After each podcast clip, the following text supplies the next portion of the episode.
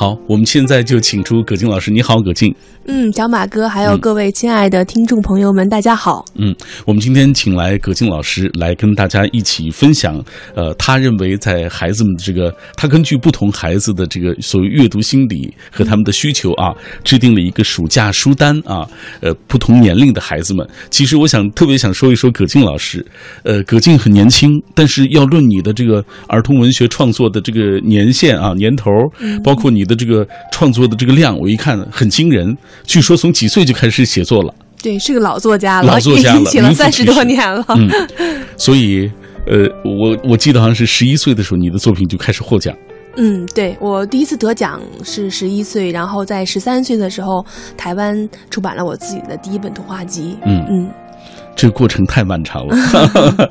是的。来，今天我们请葛静走进我们直播室啊，为大家带来了一份暑假书单。呃，而且你还特细心的分成了三到五岁的绘本，五到七岁的桥梁书，呃，还有是八到十二岁的童话和小说。你给大家讲一讲这个你的这个划分。嗯，我觉得其实孩子们的阅读可能跟成人非常的不一样，因为孩子们他们伴随着年龄的增长，他们的趣味、他们的认知能力啊，包括他们的这种阅读方面的一个兴趣啊，都会发生很大的变化。所以我觉得，当家长们给孩子们去选书的时候，其实也应该有一个呃不同年龄的孩子适合读不同类型的书这样一个概念，嗯，这样能够给孩子们选到更加合适的书。嗯嗯，呃，你的作品。是适合在哪个年龄段？嗯，可能我写的大部分是给呃小学阶段的孩子们看的。嗯，呃，一方面呢，可能是给刚刚进入到小学。呃，开始阅读文字书的小朋友们，另外呢，可能是给这种已经有了一部分的阅读经验，慢慢的他要进行一些深层次的读书，爱上读书，并且呢，从阅读当中，呃，有选择的去选择自己喜欢的书的类型，这样的小朋友啊，也是我的重要读者之一。嗯，好，品味书香，我们今天做客嘉宾就是来自于呃著名的儿童文学作家，北京电影学院的副教授葛静老师走进我们直播室，带来他。的的暑假书单。葛静，北京电影学院副教授，中国作协第六届、第七届作家代表大会最年轻的代表，北京作家协会理事。九岁开始发表作品，十一岁获得国际少年书信写作比赛国际特别奖，十三岁在台湾出版的第一本童话集《肉肉狗》，获得台湾儿童文学大奖杨焕儿童文学奖。至今已出版图书五十余本，三百多万字，曾获五个一工程奖、陈伯吹国际儿童文学奖、中国优秀出版物奖、金熊猫国际动画节最佳编剧奖、台湾杨焕儿童文学奖等。作品多次入选国家新闻出版署“三个一百工程”及向青少年推荐一百本好书活动书目。代表作《魔法学校》《幸运兔精灵》《猫眼小子包达达》。累计发行量超过三百万册，图书版权输出韩国、台湾和香港地区，并被中央电视台等影视单位改编成电视系列片和电视连续剧，获得多个国内外影视大奖，并作为国家文化援助项目输出国外。我们刚刚透过这个短片进一步了解了葛静老师的创作经历，包括他的获奖的这个成绩啊。那我们今天请到葛静走进直播室，带来暑假书单。我们先跟大家从这个低年级开始啊，低幼类的书开始说起，三到五岁的绘本啊。这次我看你推荐了两本啊，一本是可爱的鼠小弟，还有一本是换妈妈。嗯，对，呃，因为我觉得其实孩子们的真正意义上的阅读，就他们自己可以读书，其实应该讲是从三岁左右开始的。嗯，那个时候呢，他们可能虽然还不认字，但是呢，他们可以通过绘本这样的一种书籍开始自己阅读的旅程。而且呢，这样的书呢，我觉得其实有两种最重要的功能，一种功能呢是，呃，当孩子们第一遍听。听妈妈、听家长讲过这样的故事以后，他记住了故事的内容，呃，他就可以给别人再去复述这样的故事。嗯，那他会有一种呃成就感，啊，他跟这个故事产生了一种互动，产生了一种交流。那么另外呢，我觉得绘本呢，可能跟文字书还有一个不一样的地方，就是绘本呢，它不光有故事情节，它还有非常精美和细致的画面。那么这样的一种画面，其实给孩子们的信息量也是非常大的。嗯，这个时候孩子虽然他还不是不识字，但是他可以通过画面中的很多细节，对这个故事有更深入的呃更不一样的一些体会。嗯嗯，而且那个色彩其实对他也是有有冲击的，他可以慢慢对这个色彩产生兴趣。对，我觉得其实一个高水准的呃非常美的绘本，其实是从小能够奠定孩子一个非常好的呃审美趣味，嗯，包括他对呃色彩、对图形、对美术的一些感觉的一个非常非常重要的基础。嗯，呃，你推荐的这本《可爱的鼠小弟》啊，嗯因为它属于低幼类的了，对所以我很自然的想，这个肯定成年人就。不太喜欢，结果今天我看到一个妈妈说，嗯。她说她和孩子的舅舅两个人都超喜欢这个可爱的鼠小弟，对。啊，觉得逗得不行，哎，对对对，因为其实我之所以选这套书，也是因为啊、我因为我的孩子正好是三四岁这个年龄，嗯。啊，在我给他买了很多的书之后呢，这套书呢也是最夺得我们两个人喜爱的一套书，啊，它有二十多本啊，其实还挺多的，啊，它之所以我觉得非常受家长以及小朋友们的喜爱，其实是因为它作品是一种啊，既可以很简单而呃直接的让小朋友们明白其中的情趣和故事，嗯。又可以让家长感受到故事背后那种童趣，或者说那种啊、非常温暖的、非常啊、细腻的一种情感。它其实是一种由浅入深的这样的一个绘本。所以我觉得对于孩子们来讲，当他们读过这样的一个故事，现在他们觉得很有趣，鼠小弟非常的可爱，他有的时候很害羞，嗯他有的时候会自己在心里有盘算自己的小主意。呃，当他长大一点之后，他再回味起这个故事，他会发现哦，原来这个故事当中还讲了。我该怎么跟朋友相处？我该怎么面对？如果我犯了错误，我又不想承认的时候，我该怎么去做一个诚实的孩子？呃，他其实会讲很多这样的，我觉得是潜移默化的道理给孩子，嗯又是通过非常非常有趣和生动的细节来展示出来的。嗯所以这两年我好像嗯觉得，好像咱们国家的这个绘画的这个水平已经提高了很多。对对对，呃，一直长长期以来好像备受诟病啊。嗯，是因为呃，这个可爱鼠小弟呢是一个日本的绘本，我推荐的另外一套这个《换妈妈》这个作品呢，嗯其实就是一个啊、呃中国的作品了。我特别想。谈，就是因为我周围的确有很多妈妈和家长，还是会觉得哦，绘本觉得国外的比较好，比较的有优质的保证。是，但是其实，因为我自己也在这样的一个创作领域里面，我可能会接触到更多最新的、最好的这样的中国的原创的儿童绘本。嗯这一两年，中国的原创儿童绘本其实水平进展非常的快。嗯，呃，不管是故事层面还是它的美术层面，比如说这个换妈妈这个故事，它讲的是一只呃小老鼠，呃，它开始对妈妈有很多很多不满意的地方，但是当它观察了在在森林当中各种各样的妈妈之后，他突然发现，哦，原来我的妈妈这么可爱。呃，这个故事很简单，但是呢，他跟随这个小老鼠的视角，走到了大森林里面各种各样的地方啊、河马的家、松鼠的家等等啊，这些家在这个画家的笔下都描绘的非常非常的美丽。嗯，现在我们的小朋友其实可能走进森林的机会并不多，哈哈。呃，那通过这样的一个绘本，嗯让你走进了一个画家笔下的又带有幻想色彩的非常。呃，美丽的奇幻的森林，我觉得对于孩子真的是一个双重的享受。嗯嗯这样，我们接下来先通过一个短片，我们了解一下可爱的鼠小弟。之后啊，我们再请葛静继续为大家介绍刚才他介绍的这个换妈妈的这个故事。来，早期阅读是儿童身心成长的关键，选择合适的图书，并以正确的方式阅读，孩子就能在快乐中全面发展心智。可爱的鼠小弟是日本著名绘本作家中江嘉南和上野纪子合作的不朽经典，被誉为日本绘本史上不可逾越的巅峰。他从儿童的小视角来描绘精彩的大世界，以简单重复的句子为孩子提供最佳的语言学习机会，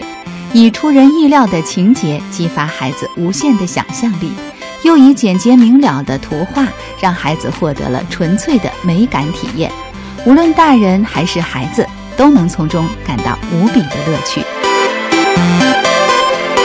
我们刚透过这个短片了解的是可爱的鼠小弟。刚才葛晶告诉我，嗯这本书出版了，呃，已经有四十几年了。对，四十多年了。啊，嗯，现在看着过时吗？我觉得不会，因为我觉得如果一套书真的抓住了孩子的心，那么它其实是呃永远把那个孩子最真实的状态呈现在大家面前，它其实就有一种经典的力量。嗯呃，刚才我们也说到了这个呃换妈妈啊，嗯这个这个小故事，嗯它是白冰老师的作品。白冰也是国内的一个非常优秀的儿童文学作家。对对对，他也是一个很有名的出版家，嗯是的。刚才有朋友提到了，说这个葛静是那个葛冰的女儿吗？哎，现在好像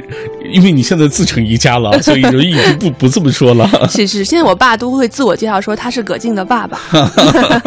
好，呃，给大家讲一讲，就是像您父亲这一代，他们这个老一辈的儿儿童文学作家的情况，嗯就是当年他们的创作。嗯，我觉得其实在我爸爸那一代作家他们创作的时候，其实可能儿童图书没有像现在这么活跃，嗯没有那么多出版的机会，所以我觉得在那个时代，愿意为孩子们写作的作家，是真的有一颗非常的单纯的、真挚的，呃，或者说。非常有童心的这样的一颗心灵，他才能够愿意为我们的儿童写作。包括我爸爸啊、包括像白冰老师，呃，他们我觉得都是这样，就是他们自己的内心其实像孩子一样，非常的纯净，所以他们愿意把自己的这样的一个呃，把自己的这样一个精力投入到为儿童们去写作来。嗯刚刚呃，葛静为大家介绍的这个白冰老师的作品《换妈妈》，嗯它是去年出版的一部新作了啊。对对对可能对于电波那端的很多朋友还不是特别熟悉。嗯这样，我们接下来透过一个短片进一步了解一下。嗯国内的绘本创作最近一段时间发展迅速，作者白冰老师一直致力于给幼儿创作故事，绘画者是定居美国的江显英，一位年轻画者。画妈妈这个故事讲了一个小老鼠通过观察别人的妈妈，重新发现自己的妈妈有多么可爱的故事。绘本的图画非常细腻甜美，细节丰富又别具风格，引导孩子在故事之余，也能培养他们对于美术的审美趣味。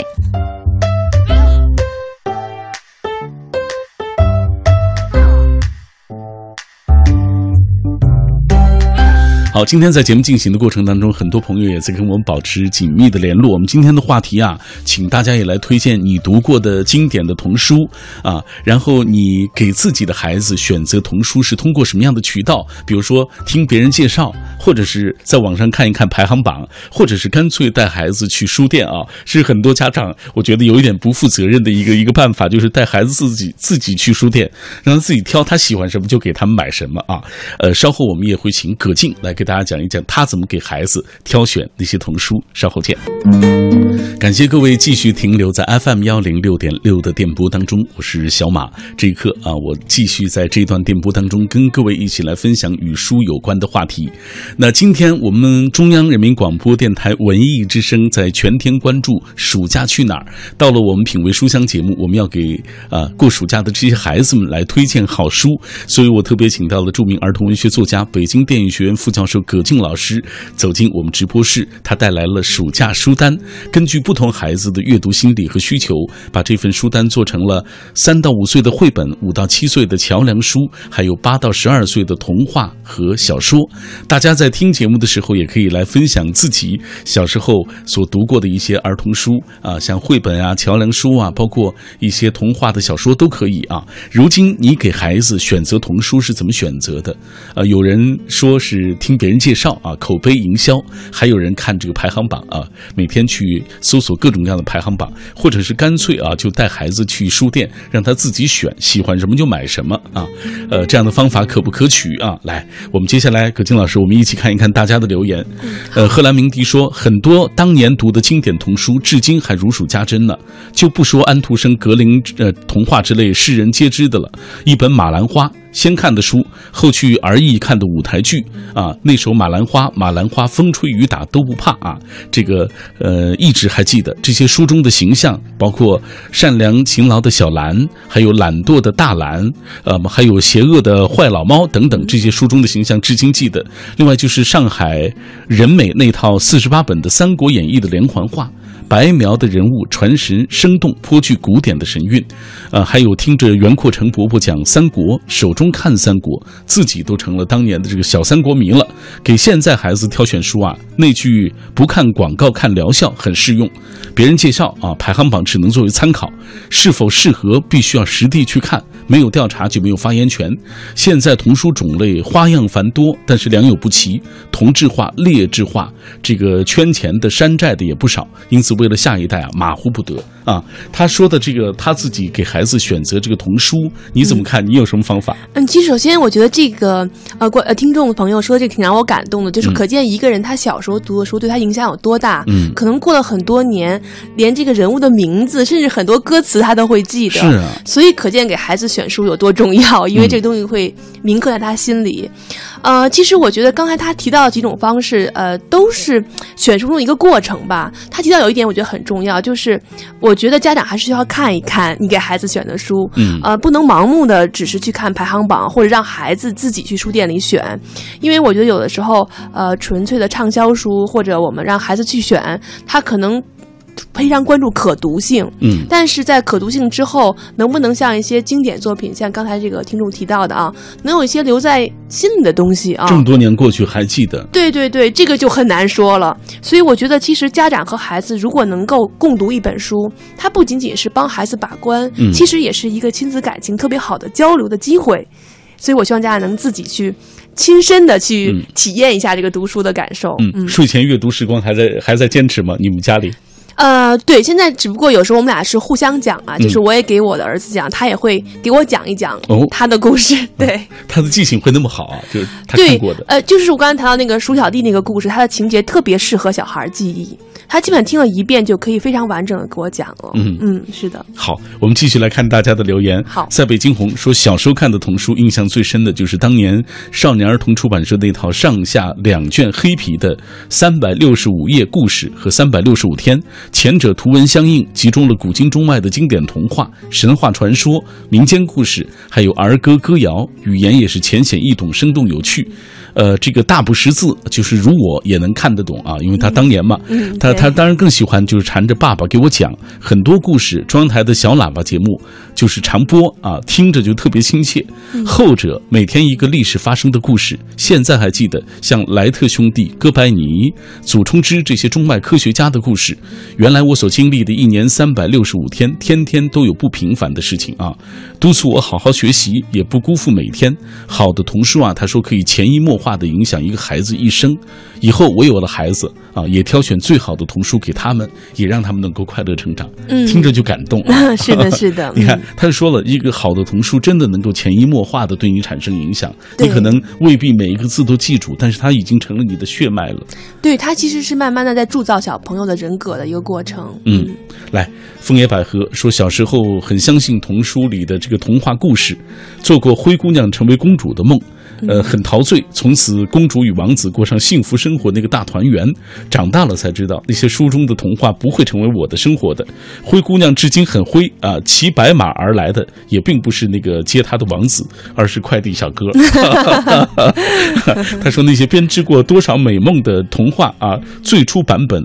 呃，很暗黑和残酷，一点都不好。即便如此呢，仍然感谢那些陪伴我长大的童书，让我有梦前行。呃，我给我将来的孩子啊挑童书，美好的。呃，这个暗黑的我都会看一看啊，让他从小就明白这个世界其实并不完美，有美也有丑，啊，有善也有恶，更清醒理性的看待周遭，不至于将来走向社会呢会有巨大的落差啊。多读一些经典的吧，呃，经过时间检验的，陪他一起来读，从小就享受共同读书的亲情与温暖。嗯，对，我觉得他说的非常好，而且嗯我觉得他提到一点就是，呃，虽然你看的童话并不是现实的东西，但是它会在你心里种下一颗有梦的种子，嗯让每个孩子都愿意相信梦想，愿意相信那些特别美好的东西。嗯，好吧，这么多朋友，大家可以继续通过微信、微博跟我们来分享，大家说的都不错啊。对，非常好。嗯，好，我们接下来继续我们的书单，好不好？嗯好的呃，上半时段我们为大家介绍了两本，这是三到五岁的适合三到五岁的孩子阅读的绘本书，嗯一本是可爱的鼠小弟，还有一本是换妈妈。接下来我们进入五到七岁这个桥梁书。好的这个部分的桥梁书的这个内容，它其实就是在学龄前儿童这一块儿。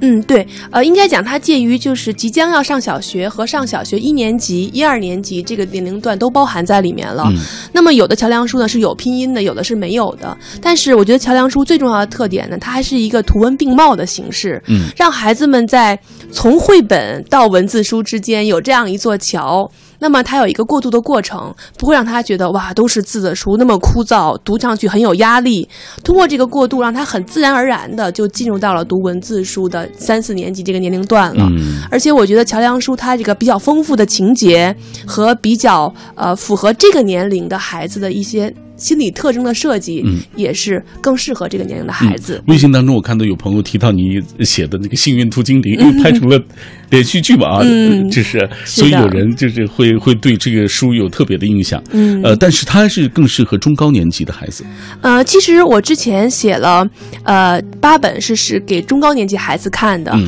但是的确去了很多小学，很多孩子非常非常的喜欢这个书。然后呢，很多低年级的小朋友们呢，就是也特别想看到符合他们年龄段，当这个幸运这个小女孩像他们那么大的时候，嗯发生了什么故事。所以呢，在今年呢，我又特意写给他们写了两本桥梁书，嗯也叫《幸运兔精灵》，是有拼音的吗？对，是有拼音的。然后每个故事呢也不会太长，有非常漂亮的图画。然后，而且呢，我特别针对我们即将要上小学的小朋友们，啊、去写了一下学校的生活是什么样的。嗯比如说，这个恐龙老师的数学课，我就写了一个。非常非常好玩的，一点也不枯燥的数学课。嗯因为在这个课堂上会有恐龙和会喷果酱的火山出现，但是呢，又把一些数学的趣味融合在里面了。嗯啊、再比如另外一本啊、我变成了一只猫，那讲的是小朋友们入学以后学的那个科学课。当他要去观察小动物的时候，这个叫幸运的小女孩呢，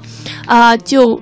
被他的小精灵，被他的守护精灵，真的变成了一只猫啊、体会了一下猫的生活是什么样的。嗯用这种方式啊、了解了科学课上讲动物的生活是什么样。哎，嗯那我们也通过一个短片了解一下葛静老师所说到的这两本书。《幸运兔精灵》中高年级版受到广大小读者的欢迎，并且被拍成了电视剧。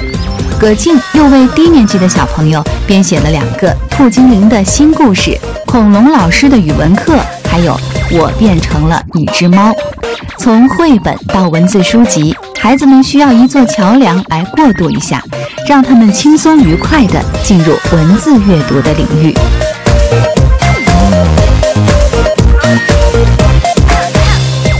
好，这是我们了解到的《幸运兔精灵》啊，这个嗯。桥梁书啊，这两本啊，呃，我们接下来要为大家介绍的是这个小猪唏哩呼噜啊，嗯。这个是孙幼军的作品啊，嗯，对，这也是我自己从小就爱读的一个作品。呃这位作家其实他也是我爸爸的朋友，所以也是我从小就看着他跟我爸爸一起去聊童话、聊作品的这样一个作家。呃，小猪稀里呼噜呢，讲的是它是一个童话故事，嗯讲的是一个非常憨厚、单纯的小猪和他周围的伙伴们发生的一种很有童趣的事情。嗯就他吃东西的就是稀里呼噜的那种，不抬头，所以叫 稀里呼噜，就这样起名儿的。呃，而且我觉得，呃，孙老师的童话呢，就会带给孩子一种，啊、我经常说啊，呃。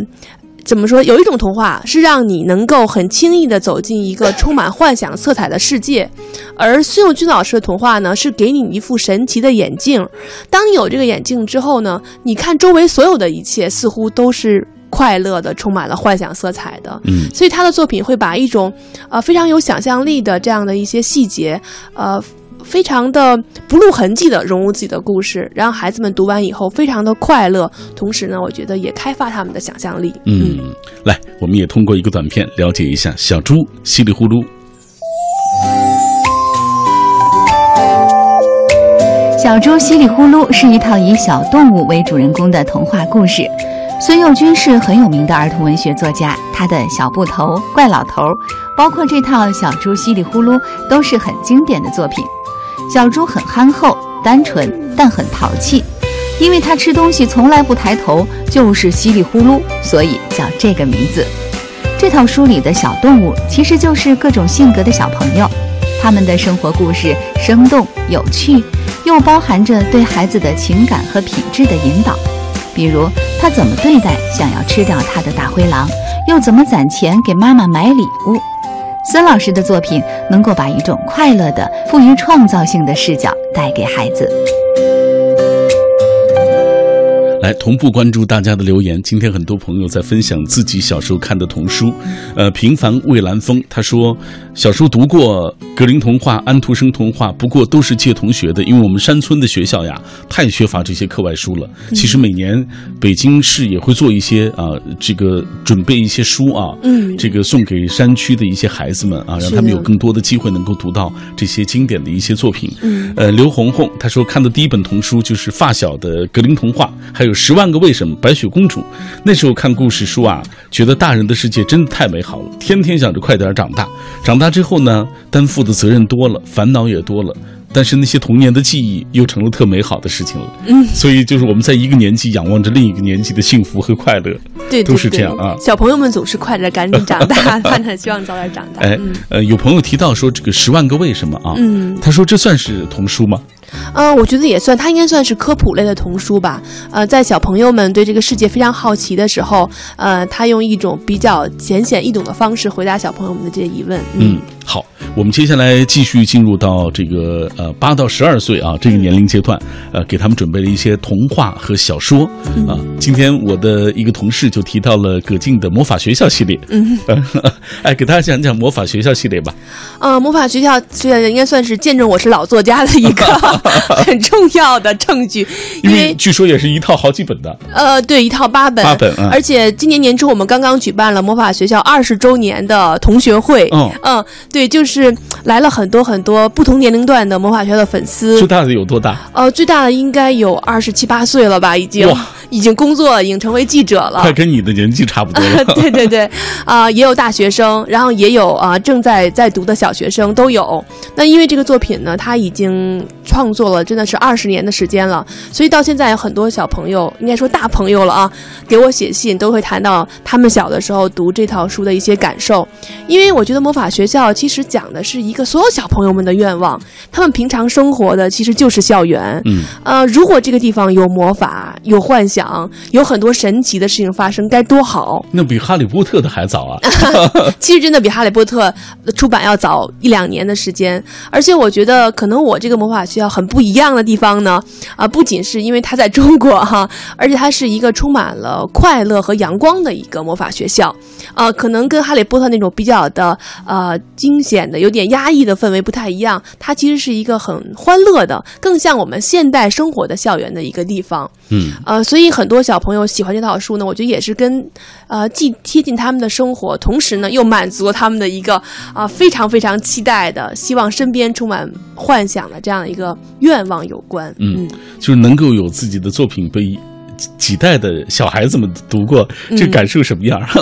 啊，一方面觉得哇，的确我老了，感觉 啊，的确觉得很多孩子给我写信的时候说，哎呀，我现在已经工作了啊，但是我还在找那本书，我想找到我小时候曾经读的那套书，现在还有没有卖啊？或者说在哪儿有？嗯他们其实我觉得都是能够体现出一个孩子啊，如果一个作品真的打动他了，他真的是会把它牢牢的放在心里，而且。会影响他的成长，影响他的人生的，所以这一点我觉得也是作为儿童文学作家特别特别幸福的一种感受你。看看这样魔法学校这样这套书，我觉得就让他们插上了想象的翅膀，让他们也自己好像身处在那个学校的那个氛围当中。对对对，可能尤其是对于有些，呃，学习压力有点大，或者是在生活当中碰到一些在学校碰到一些不不那么顺心的事情的时候，嗯，那么这样的一个学校会让他感觉到一种很不一样的感受，或者是一种安慰、释放压力的这样的一个地方。嗯，真好。来，我们也透过一个短片了解一下魔法学校系列。魔法学校是一套经典作品，到今年已经二十年了。今年还举办了魔法学校二十年同学会，这是一套让大家看了会一直记在心里、念念不忘的书。现在的孩子非常喜欢看幻想、冒险的书，魔法学校就是这个类型。不过，葛静在新书中注入了更多的寓意和情感，让小读者在阅读过后能够有所回味，这才是有创造性的幻想。说完了魔法学校，我们再来说著名的儿童文学作家曹文轩先生的一部作品啊。葛静推荐的是《草房子》，嗯有人觉得《草房子》有点沉重啊。嗯，其实呃，因为我为什么会在呃这个时刻推荐曹老师作品？因为曹老师作品的确呃在很多地方都被老师啊，包括家长们推荐了。嗯，呃，但是我觉得今在今年这个时刻，值得再推荐的一个原因呢，是因为啊、呃他今年刚刚曹老师刚刚得得了安徒生儿童文学奖，嗯这也是中很不容易嗯国对是中国的儿童文学第一次得到这个奖项。我觉得的确也证明了呃中国的儿童文学在世界上已经达到了这样的一个顶级的水平，所以我觉得这是件特别有意义的事情。在这个时刻，再一次让孩子们去读一读这本书，我觉得是有特别的意义的。嗯呃，当时这个曹老师得奖的这个时刻，我也见证了啊，在这个意大利的博洛尼亚书展的时候，颁发了这个奖项。那么当时的确很多很多在场的华人啊，呃，可能有的是来自国外的华人啊，都在期待这个时刻。当这个曹老师得奖这个时刻，的确那个场面是非常非常的激动人心的。嗯因为我就的确感到，呃，这是曹老师个人的一个荣誉，但同时的确也是标志着我们中国的儿童文学走上了这样的一个呃最高的呃儿童文学奖项的殿堂的这样一个时刻。嗯嗯，说到这本书《草房子》，嗯，我觉得《草房子》呢，其实我有这么几个过程哈，就是我在我小的时候看过这本书，呃，然后我上大学的时候，在电影学院，我又看到了这部书改编的电影，嗯。啊呃，然后我又回去又又看了这个书啊，呃，我觉得从我小时候看这个书和我大了看这个书，其实有不太一样的感觉。我觉得我在小时候看这个书的时候啊，我反而是对这个书当中那些非常逗趣的情节印象会比较深刻。嗯，当然它大背景其实还是一个比较艰苦、比较苦难的那么一个环境。对，包括他讲这个父亲带着孩子看病的这么一个，呃，其实应该讲有点沉重的这么一个事件啊。但是呢，在这样的一个背景和事件当中，呃，作者恰恰呢用了一种，呃。其实我觉得还是一个特别乐观、特别阳光的笔调，写出这样的一群，呃，非常的可爱的、质朴的，也很坚韧的这样一群孩子的形象。嗯呃，我觉得其实对于现在的孩子，包括对于我当时来读的时候那种感受来讲，其实会被他们这样的一种精神所吸引，就是在这样的一种条件下，人也是可以很欢乐的，只要你想欢乐、嗯啊。呃，而且呢，我觉得当当他拍成电影的时候，哈，其实你也会看到。他可能展现出了那一代人他们生活的那样的一个画卷，所以当我长大再去看这本书、看这个电影的时候，哈，我觉得它不仅仅是让孩子们去呃体会那种孩子那种生活，另外它其实也有一种传承，就让我们看一看我们的父辈他们是怎么样长大的，嗯，呃，会有另外一种体会，嗯，对。是不太。作为一个儿童文学作家，我觉得曹老师作品，他好像就是想象的那个比较少，他基本上都是现实主义的。对他还是以现实主义的创作为主的，因为我觉得这也跟他呃，我觉得比较的丰富的生活经历有关。嗯、我在跟曹老师聊天的时候，他也谈到，就是说，他认为其实苦难对于他的创作来讲是一种财富。嗯他的童年可能没有像现在的孩子那么的幸福，呃，但是他所在这样的一种生活当中所磨练出的性格或收获的一种感受，呃，当他进行创作的时候，他其实是一个呃取之不尽的一个源泉。嗯，所以曹老师给人的感觉也是内敛的、坚韧的这种一个形象。来，我们透过一个短片来了解一下《草房子》这本书。《草房子》是著名儿童文学作家曹文轩的一部讲究品味、曾获得过公认性奖项的少年长篇小说。作品写了男孩桑桑刻骨铭心、终身难忘的六年小学生活。六年中，他亲眼目睹或直接参与了一连串看似寻常但又催人泪下、感动人心的故事。少男少女之间毫无瑕疵的纯情，不幸少年与厄运相拼时的悲怆与优雅，垂暮老人在最后一瞬间所闪耀的人格光彩，在体验死亡中对生命的深切而优美的领悟，大人们之间扑朔迷离却又充满诗情画意的情感纠葛，这一切既清楚又朦胧地展现在了少年桑桑的世界里。这六年是他接受人生启蒙教育的六年。